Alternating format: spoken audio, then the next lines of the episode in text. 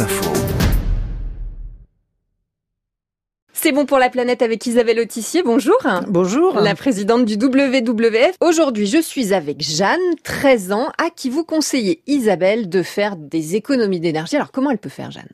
Alors il y a plein de façons d'en faire. Hein. La plus simple, hein, tu sais, c'est ce que disent tes parents. Éteins la lumière hein, quand tu sors d'une pièce. Voilà, bah ça c'est vrai.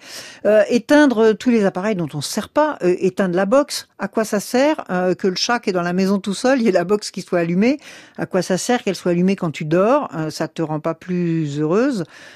donc ça, il faut le, le débrancher. Il y a un truc très simple, moi, que j'ai fait à la maison tu as euh, un interrupteur euh, qui commande toutes les prises euh, du bureau, par exemple, et puis le soir, eh ben, ou quand tu t'en vas, bah, t'éteins et ça éteint tout, ça éteint tout en même temps.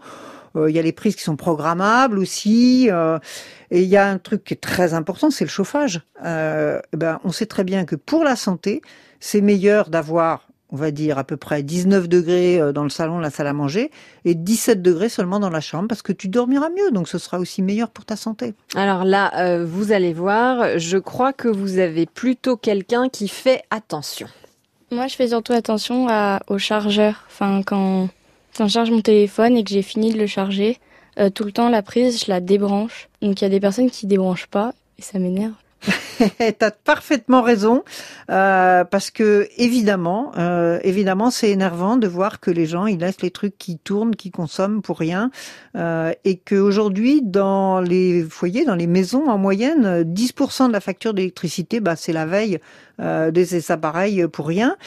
Si tout le monde éteignait ses appareils en veille, euh, eh bien toute l'énergie qui serait économisée, ça permettrait d'alimenter des villes comme Lyon et comme Nice réunies. Donc, euh, t'imagines que ça fait quand même une sacrée économie. Voilà, rien que de laisser le chargeur, même s'il n'y a pas le téléphone au bout, ça consomme quand même. Donc on débranche ces chargeurs. On a bien écouté Jeanne et vous, Isabelle Autissier. Merci.